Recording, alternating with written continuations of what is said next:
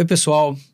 O FIPcast é um podcast que se propõe a discutir de forma leve, descomplicada e simples questões relacionadas a planejamento urbano, socioambientais, ESG e discussões dessa natureza. É um projeto que nasceu da iniciativa da advogada Luísa Milagres, da advogada Maiara Vieira e de mim, Leonardo Gandara, advogado e professor. Esse projeto é suportado e tem todo o apoio da Fundação Israel Pinheiro, FIP. Olá, pessoal. A Fundação Israel Pinheiro, conhecida como FIP, é uma fundação de direito privado com mais de 27 anos de expertise e referência em planejamento urbano e projetos de desenvolvimento urbano, ambiental e social. O objetivo da FIP é o compartilhamento de conhecimento, buscando a construção de cidades e negócios cada vez mais inclusivos e sustentáveis. Sigam a FIP nas redes sociais, através do arroba Fundação Israel Pinheiro, e fiquem à vontade para compartilhar com a gente dúvidas e comentários. Então, pessoal, para esse episódio a gente traz uma figura fundamental para o debate socioambiental brasileiro, o ex-secretário de Estado, ex-ministro de Meio Ambiente, o senhor José Carlos Cavalos, que eu vou me permitir chamar de Zé Carlos aqui, sem o senhor na frente. Né? É, obviamente, é, o currículo do Zé Carlos é um currículo bastante extenso para a gente a gente dis, dis, dissertar sobre ele, mas vamos só lembrar, o Zé Carlos Carvalho foi ministro do Meio Ambiente do Brasil é, no governo Fernando Henrique Cardoso, é, entre março de 2002 até o início do ano de 2003, representou o Brasil em inúmeros eventos relacionados à pauta é, socioambiental e de sustentabilidade. Além disso, foi secretário adjunto do IBAMA, foi secretário de Estado de Meio Ambiente do Estado de Minas Gerais é, e participou de, de maneira muito intensa ao longo dos anos é, desse debate ambiental no nosso país. Além disso, a gente tem uma novidade no nosso podcast, que é a convidada debatedora, a Mariana Welter é, que trabalha no dia a dia com direito ambiental, direito urbanístico, com questões socioambientais e ESG também. Então a gente realmente temos um episódio bastante instigante para discutirmos. Então, Zé Carlos, seja bem-vindo ao Fipcast. Então vamos começar falando de, dessa questão mais introdutória. Você participou de forma muito intensa dessas discussões no Brasil é, da construção, você viu essa construção ser erigida no Brasil, desse arcabouço jurídico brasileiro de direito ambiental, mas também dessas questões é, urbanas, dessa discussão, essa migração entre o meio ambiente quando há 30, 40 anos, quando ele tinha uma visão até muito mais espacial, diferente, a gente começa a ter uma discussão muito mais urbana também dessas, dessas conexões. Qual que é a sua visão dessa digamos assim, essa evolução ao longo do tempo que você pôde perceber tão de perto? Bom dia a todos e a todas. Quero agradecer o convite para participar do FIPcast. É um prazer para mim estar aqui com vocês, sobretudo para discutir um tema tão relevante e, mais do que isso, tão atual. Nós estamos aqui, enquanto nós conversamos aqui no podcast, o mundo está lá reunido em Glasgow é, para tratar no plano global os temas que certamente serão objeto da nossa, da nossa prosa aqui nesta manhã. Eu tive a oportunidade de participar desde 1977 de tudo o que aconteceu no Brasil na área ambiental, inclusive em Minas, porque é bom ressaltar isso aqui nesse momento Minas sempre teve um grande pioneirismo nessa área. É, Minas já havia criado no governo Aureliano Chaves o Conselho de Política Ambiental antes da Lei 6938 de 1981, de tal sorte que o CONAMA que é uma instituição hoje esvaziada, mas que foi fundamental para o ordenamento é, jurídico da política ambiental brasileira, foi criado como uma inspiração naquilo que já se, havia sido feito em Minas, sob a liderança do professor José Israel Vargas. do qual eu sou uma espécie de discípulo, porque eu era muito jovem, estava começando a minha carreira em Minas naquele momento, como funcionário concursado do Instituto Estadual de Florestas, e de lá para cá tive a oportunidade de participar de todos esses eventos, tanto em Minas quanto na União, particularmente em, na União, ajudando inclusive como consultor voluntário da Assembleia Nacional Constituinte, que nos deu a Carta Magna de 1988, na qual a questão ambiental foi gravada com relevo excepcional. Por favor, Mariana, seja bem-vinda ao Fitcast também para nos ajudar. Boa tarde, bom dia. Acho que o Léo começou falando boa tarde, o Zé Carlos falou bom dia. A gente está no meio do caminho. Eu estou muito feliz de estar aqui com vocês. E eu vou pegar o gancho da fala do Zé Carlos da Constituição de 88, porque eu acho que além dela trazer um capítulo específico sobre meio ambiente, ela fala sobre a ordem urbana e tenta conectar os assuntos, né? Então, antes da Constituição de 88, a gente já tinha a Lei 6766 que tratava de parcelamento do solo urbano, mas não com uma visão ampla da questão urbana, da questão social urbana. E depois da Constituição de 88, aí o senhor já como ministro né, do governo Fernando Henrique, é, em 2001 é, foi publicada a lei que trata do Estatuto das Cidades, que essa sim tem uma visão muito mais holística, né? É uma norma de vanguarda, uma visão é, da função social das cidades. E aí, acho que a gente vai fazer uma tentativa hoje de tratar isso, questões ambientais, mas no, voltadas muito para o ambiente urbano, uma vez que o Brasil teve essa evolução, não sei se é uma evolução positiva ou negativa a ver, mas uma mudança muito de populações é, vivendo em áreas rurais para grandes centros urbanos. E aí, é, nesse contexto, a primeira questão que eu gostaria de trazer para a gente conversar. Como que o senhor percebe a interação né, dos instrumentos de planejamento urbano que foram trazidos com o Estatuto das Cidades, que agora está completando 20 anos, com as questões de meio ambiente nas cidades? Cidades sustentáveis é um conceito muito mais amplo do que ter área verde, né? É um conceito que envolve é, as funções sociais da cidade, o acesso à habitação, infraestrutura, lazer, mobilidade, acesso a serviços públicos. A gente pode dizer que é, esses instrumentos de planejamento urbano que foram iniciados com a Constituição e depois no estatuto, consolidados no Estatuto das Cidades e nos planos diretores municipais, eles asseguram a consolidação de cidades sustentáveis no que a gente vem é, percebendo hoje? Essa é uma boa questão, Mariana. É, resgatando aí os, as, os primeiros momentos da sua pergunta, nós precisamos de considerar no Brasil que no século passado o Brasil fez uma das maiores revoluções demográficas da história da humanidade. Nós nos tornamos no século passado um país onde tínhamos 85% da população no meio rural e invertemos a nossa equação demográfica. Hoje nós temos 85% na cidade. Então, nós fizemos em, em seis décadas, seis a oito décadas, o que a Europa levou praticamente dois séculos para fazer, que foi migrar a sua população de rural para urbana.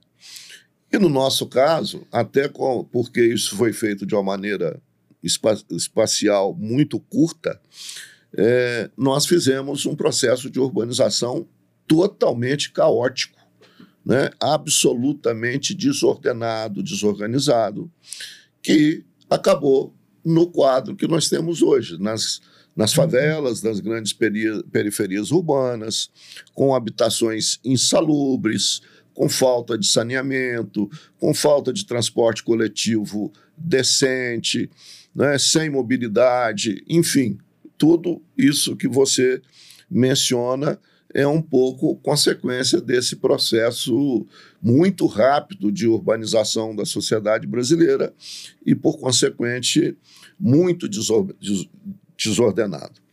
E isso me faz sempre fazer uma constatação que o caos urbano está diretamente associado à desordem ambiental. esse é o quadro que marca praticamente quase todas as nossas metrópoles e a maior parte das grandes cidades brasileiras. É nesse contexto que surge o Estatuto da Cidade, né, em 2001, com o propósito de criar um marco regulatório que desse a, ao país, aos estados e municípios, especialmente aos municípios, como entes federados, porque aqui eu gostaria também de abrir um parênteses para fazer um comentário, porque tem muito a ver com a, com a questão que você introduziu. É, diferentemente de outras repúblicas federativas e outros estados federais, é, o Brasil transformou o município na Constituição de 88 em ente federado. Com autonomia legislativa, inclusive. Isso. Então, é fundamental nessa conversa introduzir esse ponto, porque, se, por exemplo, na Federação Americana, na Federação Alemã, para citar duas federações é, já consolidadas, consolidadas é. historicamente, que, e que se organizam de maneira muito exemplar, o município não é ente federado. E o Brasil, na, na perspectiva de descentralizar a gestão pública, que foi a marca da Assembleia Nacional Constituinte, porque a nossa Constituição de 88 ela, é, ela procurou estabelecer um federalismo cooperativo, que é o espírito da Constituição de 88, e nesse contexto deu-se aos municípios o papel de ente federado, sem nenhum corte, sem nenhuma limitação. Uhum. Então, sem criar qualquer é, constrangimento na comparação, é, São Paulo, como nosso maior município, é um ente federado como um município do interior de Minas que tem menos de 3 mil habitantes. Essa, então, nós, nós criamos uma, uma dissintonia. Era, eu acho que era natural que um município acima de 500 mil habitantes pudesse ser um ente federado, mas nós generalizamos e isso criou essa situação que o município passou a ter competência comum, porque a competência administrativa. De, administrativa é comum no âmbito da Constituição, você é a nossa grande especialista nisso, e, mais recentemente, a jurisprudência do Supremo, que está assegurando aos municípios competência concorrente na esfera legislativa porque a competência concorrente na Constituição de 88 é entre União e Estados. Uhum. Né? E tem o artigo 30 que fala que o município pode legislar é. sobre é, assuntos locais. E, e mas nesse... sempre muito delicado essa, pois esse é, posicionamento mas, mas já há uma jurisprudência do Supremo hoje que o município pode uhum. né, legislar concorrentemente no aspecto local. E isso cria é, é, aí é um ponto que eu queria mencionar. Isso cria uma complexidade muito grande, porque em muitas situações a solução local depende de soluções regionais. É verdade. Particularmente quando se trata é, de gestão do território, de gestão de recursos hídricos. Você não pode pensar a gestão de recursos hídricos fora da bacia hidrográfica na qual o município está inserido. Eu acrescentaria até a questão climática, inclusive. Sim, certamente. Teria essa então, questão. esse é um dos maiores desafios que o Estatuto da Cidade enfrenta para ser plenamente executado na forma como ele foi concebido. Zé Carlos, e aproveitando que você falou essa dificuldade que que o Estatuto das Cidades enfrenta, não é?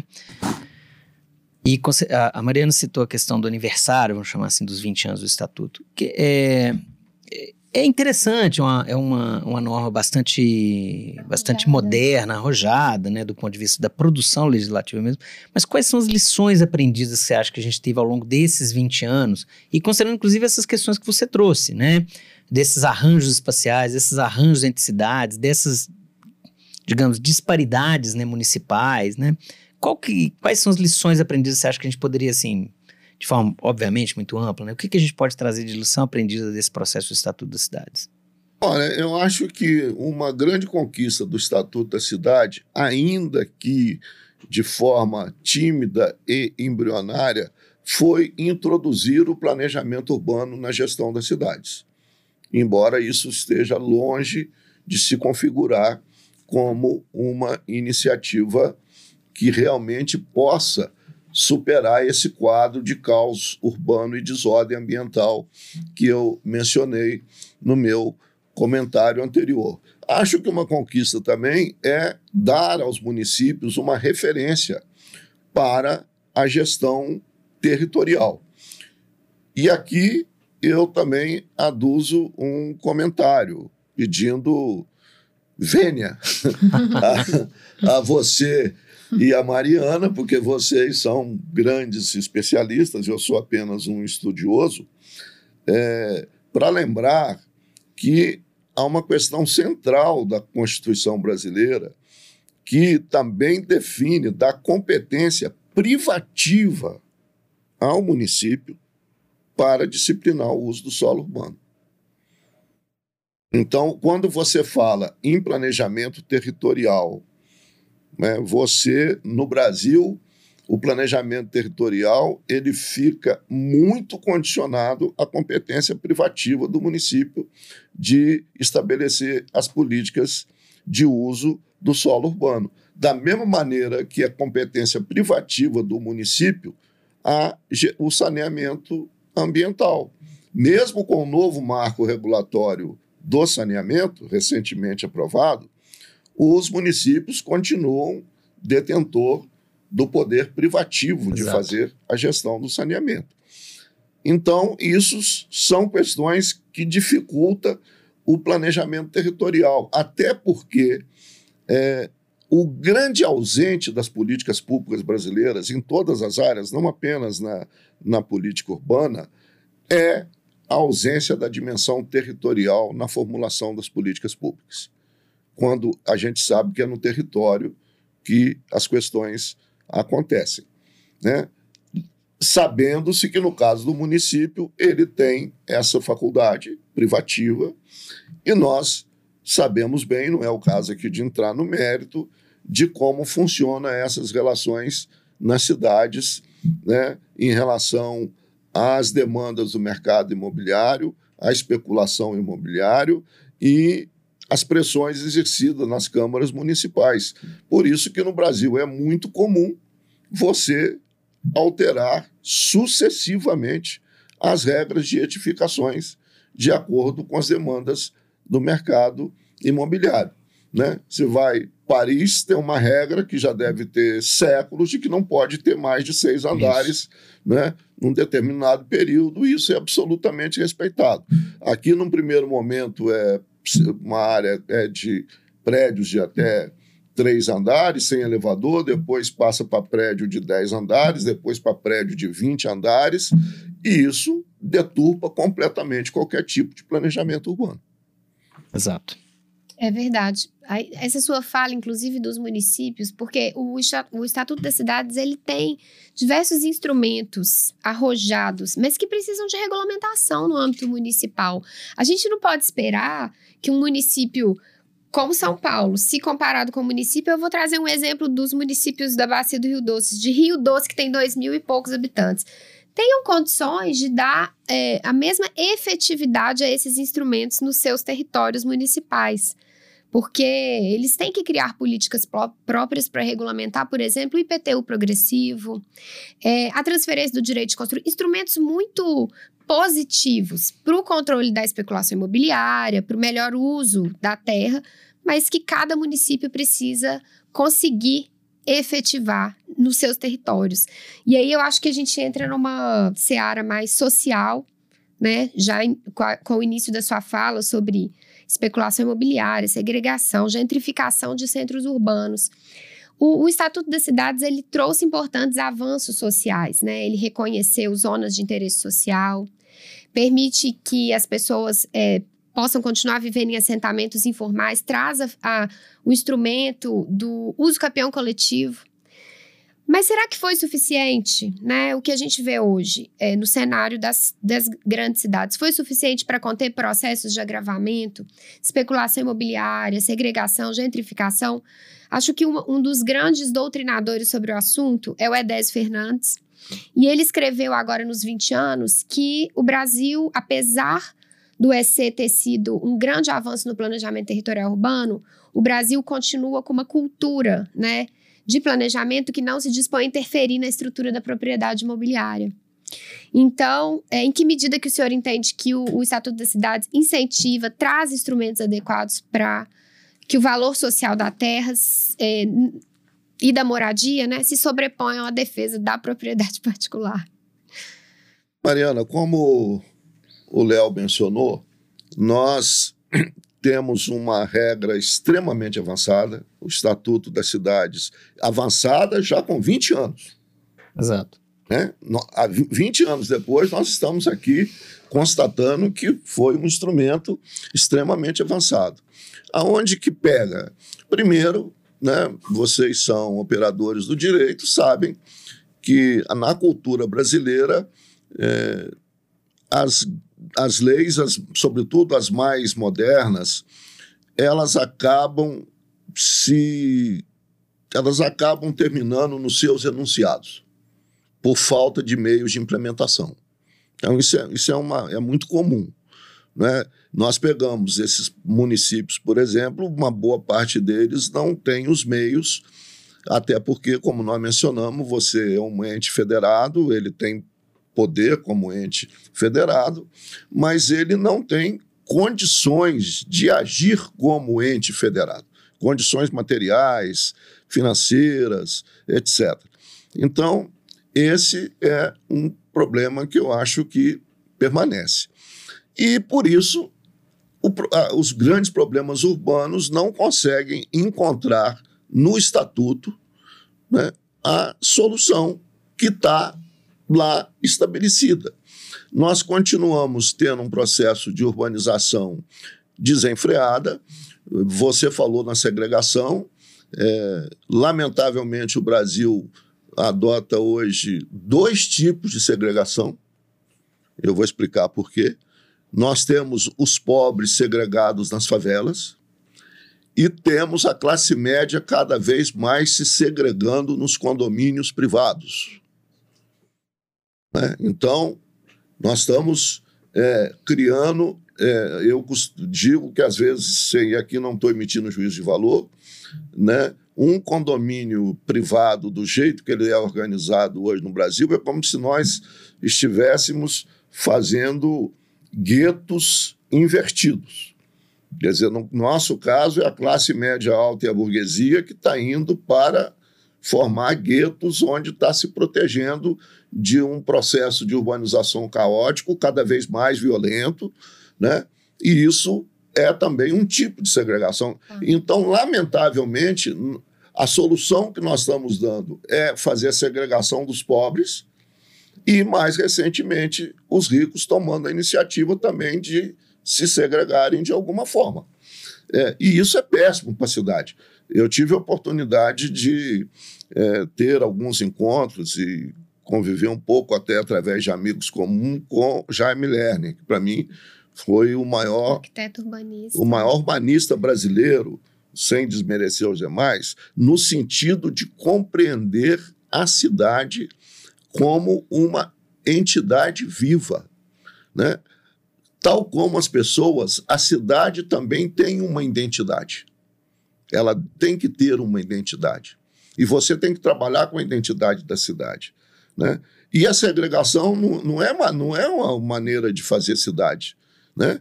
A, a cidade é exatamente um espaço de convívio, né? onde você pode morar, comprar, viver, ter lazer, etc., etc., sem ter que ficar fazendo grandes deslocamentos, porque isso é o conceito eh, da cidade. Botar as pessoas é, morando em ambiente onde os serviços são prestados da, da melhor forma.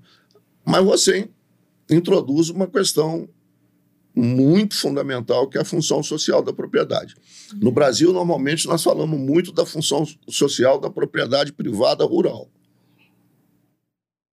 Falando um pouco da propriedade urbana. É, deixa, eu, deixa eu só aproveitar aqui, é, é, aproveitando essa fala, exatamente, Zé Carlos, assim, é, é, talvez uma das grandes invenções da humanidade seja exatamente as cidades, é, trazer essa, essa invenção né, como, como um organismo que agrega pessoas de diferentes identidades, de diferentes trajetórias, inclusive no mesmo ambiente, para produzir serviços e conhecimento, né, talvez a gente tenha tido um salto de evolução exatamente quando a gente começa a ter essa migração que você citou no início para as cidades, essa, esse deslocamento do, do meio rural para as cidades.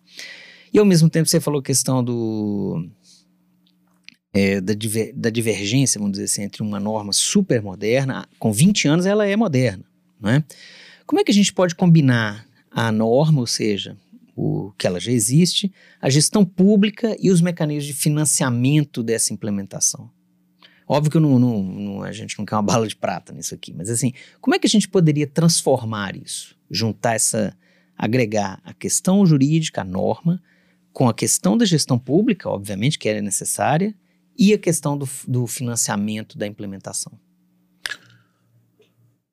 Léo, eu acho que isso é, é uma questão que está na ordem do dia e sem a melhor compreensão desse ponto que você coloca, nós não vamos conseguir encaminhar as melhores soluções para resolver os gravíssimos problemas urbanos da sociedade brasileira.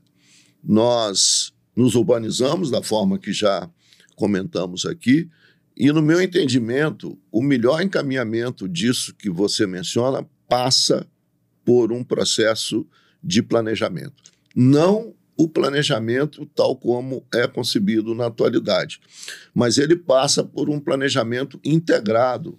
E aí nós temos que resgatar a organização federativa do Estado brasileiro, porque esse planejamento pressupõe um papel é, proativo da União né, na área estratégica, dos estados na esfera tática e dos municípios na esfera operacional, porque isso é o, o princípio do, da federação.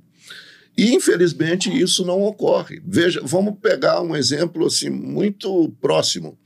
É, a Constituição de 88, um, um, aí, um, nesse que nós estamos conversando, um dos defeitos da Constituição de 88, para mim, foi não ter estabelecido com clareza o poder da autoridade metropolitana.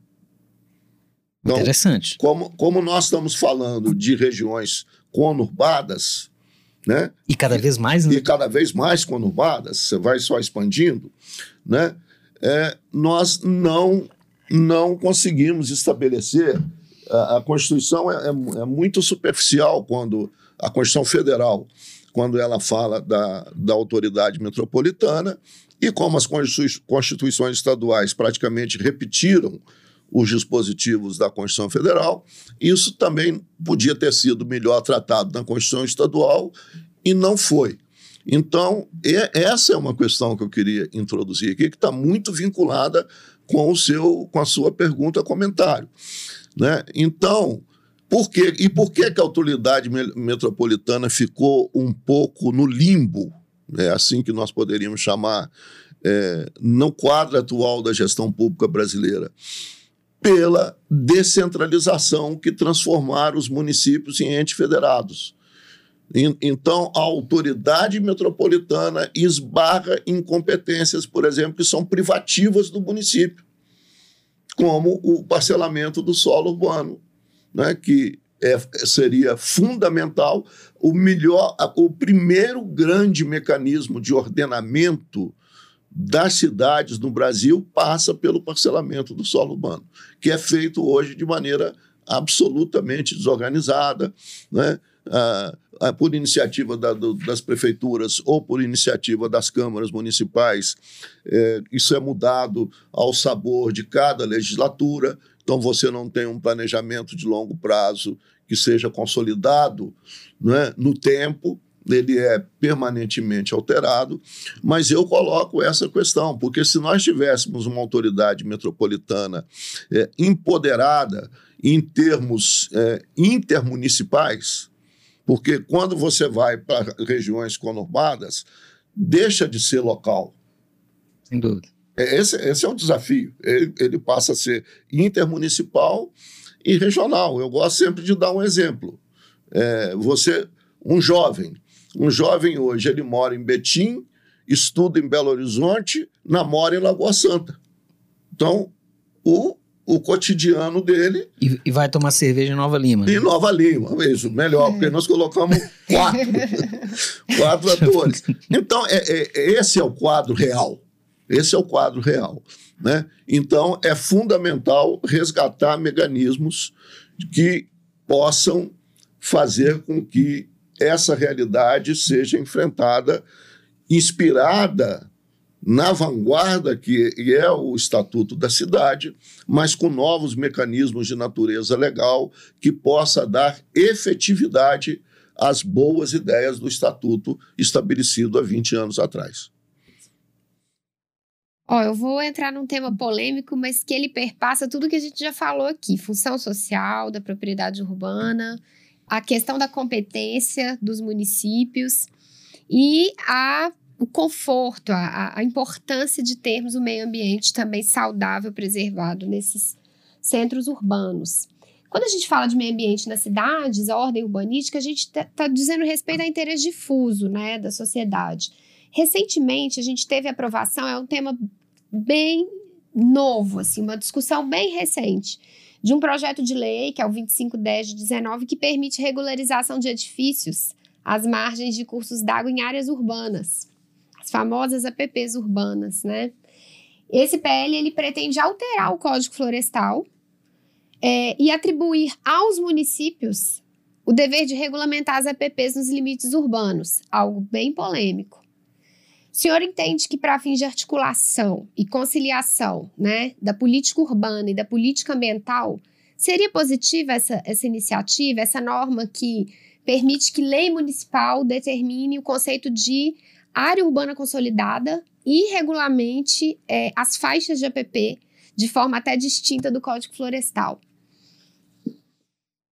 Olha, ainda que eu vou correr o risco de ser criticado, porque uhum. quando a gente critica a descentralização no Brasil, é, isso é tomado como é, uma coisa atrasada, porque eu, e eu sou um defensor da descentralização, mas nesse caso, uma descentralização negativa, na, na minha percepção.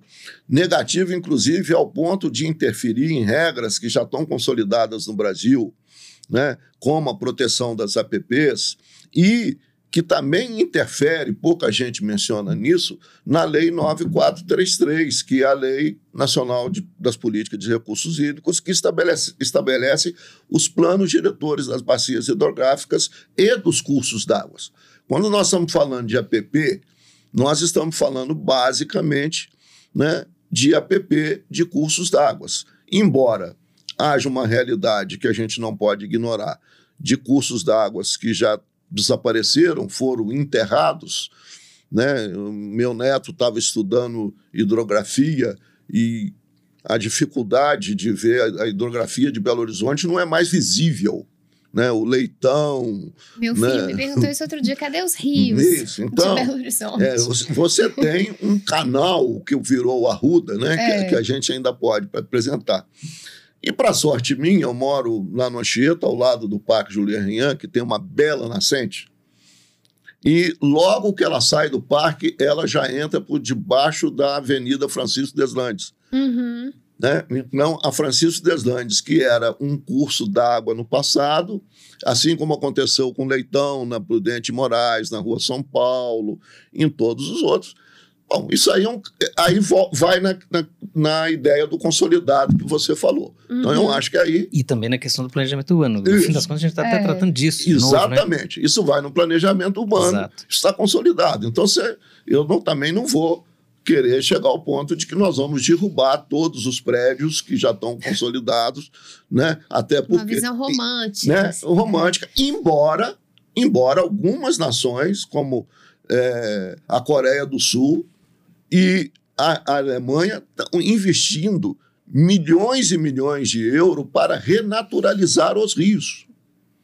Então, retirar cobertura. Estão fazendo. Rio a céu é. aberto, convívio desses, desses cursos d'água com Bom, a sociedade. Então, tirando essa, essa parte da urbanização consolidada, eu acho que atribuir ao município a competência e sem, uma, e sem nenhuma regra geral. Quer dizer, então o município vai fazer, cada município vai fazer o que quiser. Isso é, um, isso é o planejar o caos.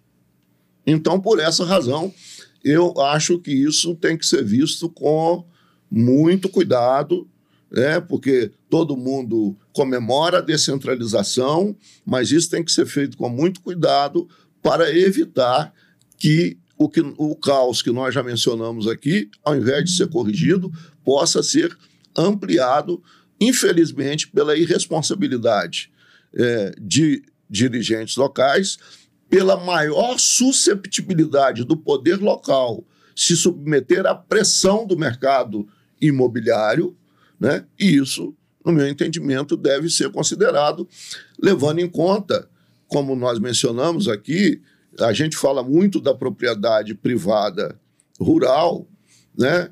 E as limitações, inclusive impostas à propriedade privada rural, e esquecemos da propriedade, da função social da propriedade privada urbana. Mesmo se você for como é regra geral no Ocidente, considerar que as nossas políticas públicas são é, baseadas no liberalismo, no, no, liberalismo clássico, no liberalismo tradicional, no laissez-faire, mas mesmo assim, quando você vai estudar o liberalismo desde Adam Smith, não esqueçamos de uma questão. Primeiro é o direito à vida, depois o direito à liberdade e, em terceiro, o direito à propriedade. Então, mesmo para os liberais, né, o direito à vida vem em primeiro lugar. Ora, ninguém pode exercer adequadamente o direito à vida num ambiente insalubre. Ninguém... E ambientalmente desequilibrado. Exato. Então. Suscetível a desastres. É. é, ninguém pode exercer o direito à vida, uma vida saudável, ambientalmente saudável, né, num ambiente insalubre, em habitações de 30 metros quadrados, onde moram famílias com 10 pessoas. Isso não é direito à vida, na sua plenitude. Zé Carlos, aproveitando até agora que vai parecer que eu estou fazendo uma mudança no, mas é porque veio em mente aqui uma questão que aí é uma questão até pessoal é, em relação ao, ao, Parque Estadual do Rio Doce.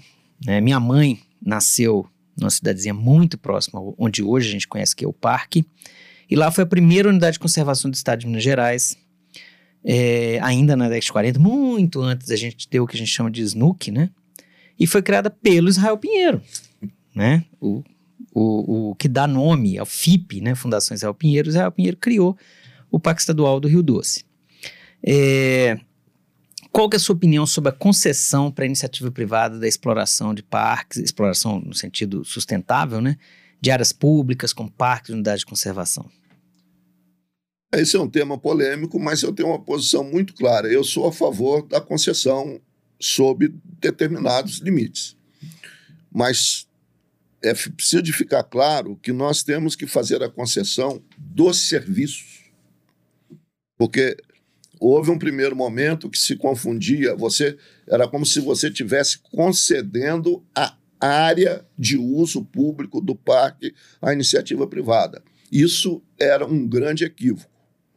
Felizmente, isso foi mudando e hoje as concessões e eu tive a oportunidade, como secretário executivo do Ministério de Meio Ambiente depois ministro, de fazer a primeira concessão num Parque Nacional Brasileiro, que foi o Iguaçu.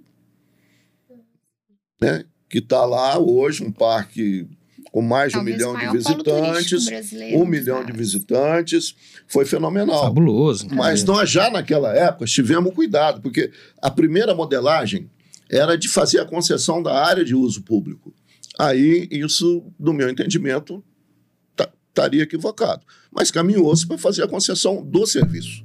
Então, sou a favor de fazer a concessão dos serviços da área de uso público, né, em que o privado recebe a concessão, fará os, os, investimentos necessários, isso terá uma regra. Lembrando que no fim da concessão, todos os investimentos incorporam o patrimônio, o patrimônio do poder público, é. público e aí é que eu acho que há uma desonestidade inte intelectual muito grande chamar as concessões de privatização de parque. Porque não é uma privatização. É, né? Mas, infelizmente, por interesses ideológicos, em alguns momentos, muitas pessoas surfam no discurso de que a concessão dos serviços é uma privatização do parque, quando, na verdade, todo o território protegido do parque continua rigorosamente sob o domínio do Estado Nacional e sob o domínio do poder público.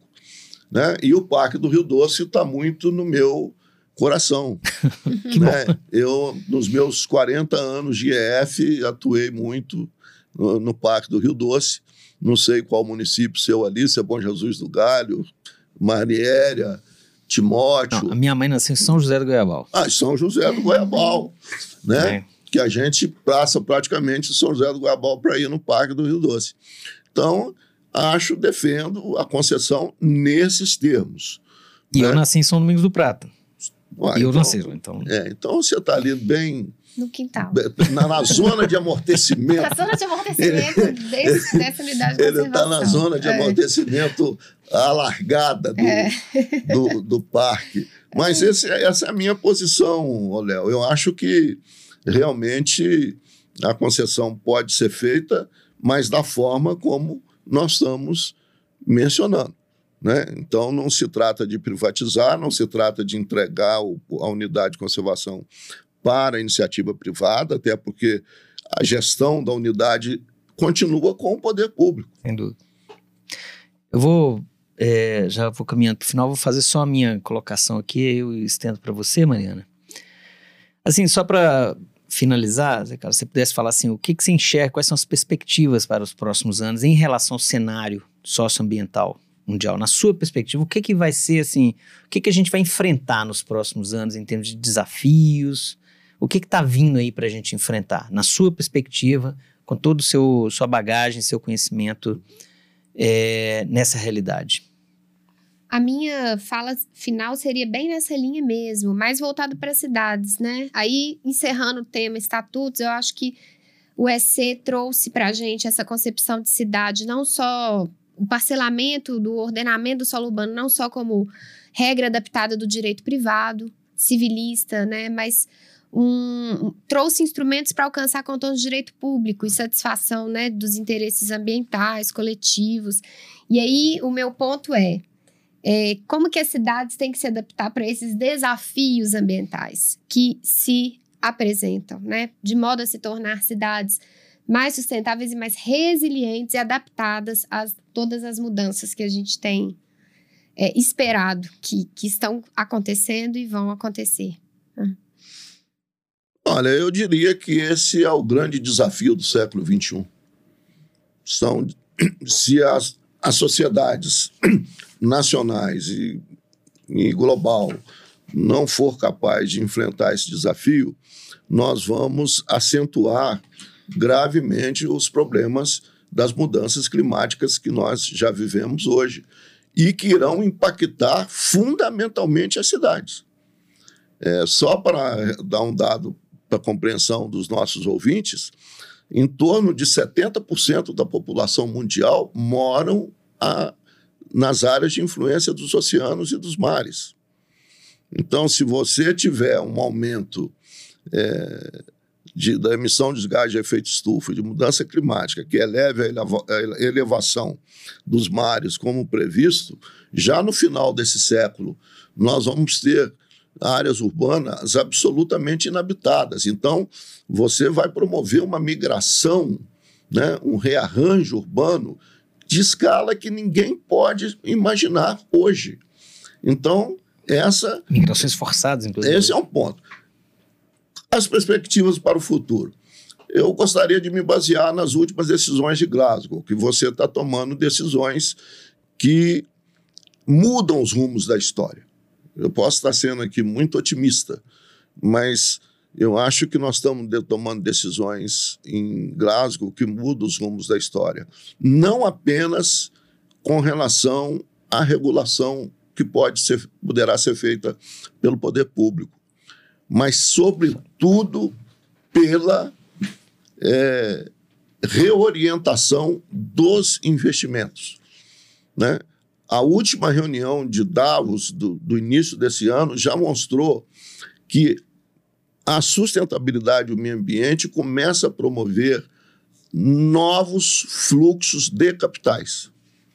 Então, com, com o sentido a sustentabilidade, uhum. né? Então, isso certamente vai mudar, porque já não é mais o poder público, é o próprio mercado, mercado que está assumindo a necessidade de fazer é, essas mudanças. E isso necessariamente terá que chegar na cidade, Mariana, pelas razões que você aponta e que são lamentáveis. O Brasil convive com certas questões que são é, inimagináveis, que nos envergonham, no meu entendimento elas estão principalmente no saneamento é, ambiental. No, né? Nós, em relação ao esgotamento sanitário, se você for na favela da Maré, o que a gente vai ver em saneamento é o mesmo quadro que você via na Idade Média. É um absurdo, né? As ruas são as ruas são filetes de, de esgoto a céu aberto, com as crianças brincando literalmente no esgoto. Quer dizer, o Brasil não é razoável a 12 ou já a 15, não sei mais, porque cada ano agora a gente está perdendo uma posição, é, economia do mundo não possa enfrentar um, uma realidade dessa. Da mesma maneira, precisamos de resolver é, o problema é, da, da, da habitação, mas aí caímos naquela velha e esparrela de achar que você resolve o problema da habitação só construindo casas. Né, como já tivemos no passado recente, Minha Casa, Minha Vida. Aí você pega o cara aqui, que trabalha aqui no centro e faz casa para ele morar lá em General Carneiro, né, na, na saída, e sem escola, né, sem. Então, tá, um, tudo tudo no sentido de continuar mantendo o caos. Né? Porque não é só construir uma habitação, né? é, é, é construir uma cidade. Né? Uma cidade você não constrói só com grandes é, construções de, de habitações que vão deslocar os pobres de um lugar mais próximo do trabalho para um lugar mais longe do trabalho. Então, eu acredito que isso está na agenda. Nós temos uma perspectiva na esfera global de mudar com reflexos nas políticas nacionais. Isso ficou claro porque o governo brasileiro, não décima última hora lá em Glasgow, teve que fazer uma inflexão completa da sua posição ao admitir, assinar o Acordo de Paris e assinar a declaração de redução.